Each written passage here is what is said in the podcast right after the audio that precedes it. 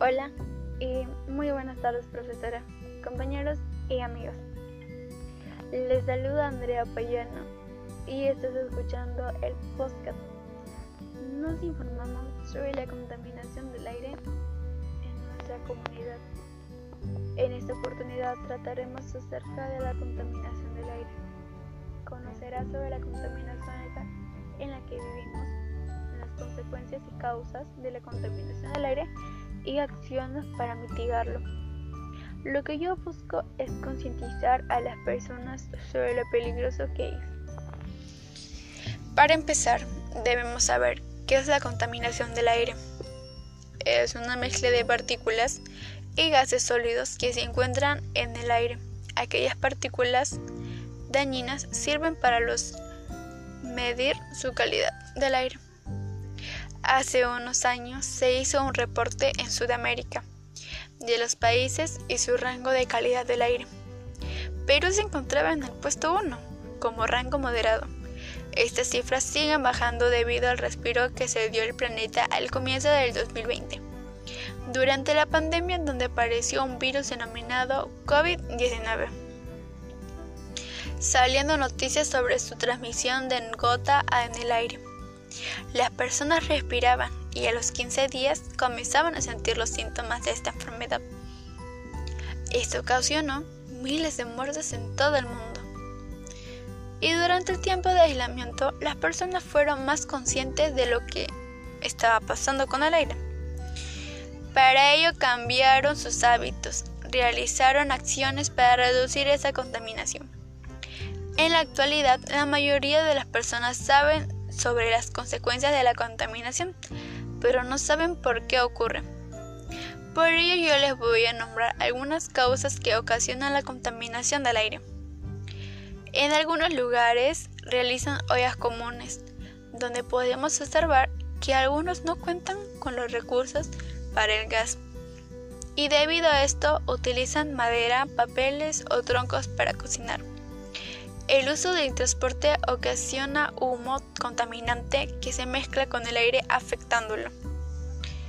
La acumulación y la quema de la basura, estos botan partículas dañinas para nuestro sistema.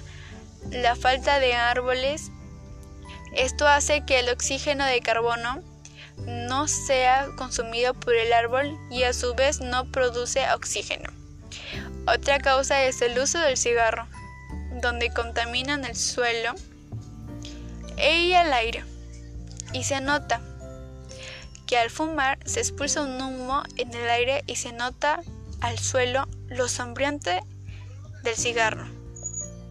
El porcentaje de las consecuencias de estas acciones sería un 18% de las muertes se debe a acciones cerebrovasculares, el 27% a cardiopatías isquémicas, el 20% a la enfermedad pulmonar constructiva crónica y el 27% a la neumonía.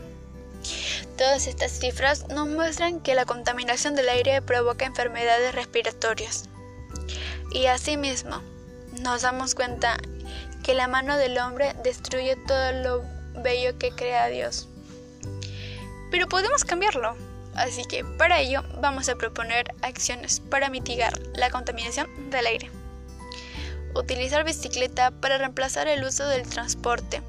Esto ayuda a ahorrar y no contaminar, más que hacemos ejercicio. Poner en práctica en casa el uso de las 3R. Reciclar, reutilizar y reducir.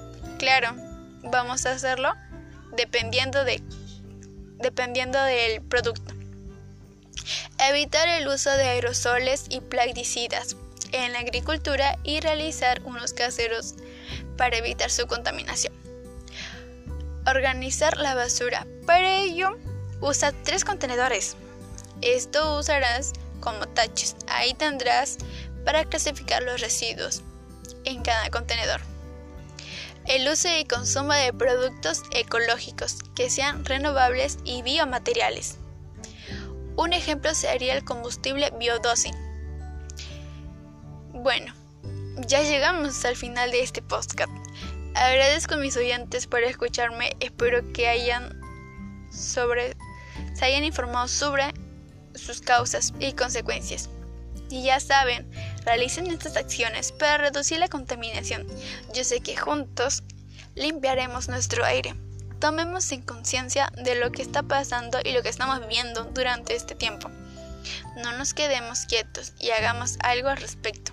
Y recuerda, cuida el mundo y cuidarás tu futuro.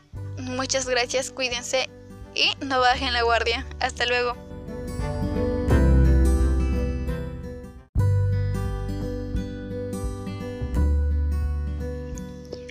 Hola y muy buenas tardes profesora, compañeros y amigos. Les saluda Andrea Payano y estás escuchando el podcast. Nos informamos sobre la contaminación del aire en nuestra comunidad.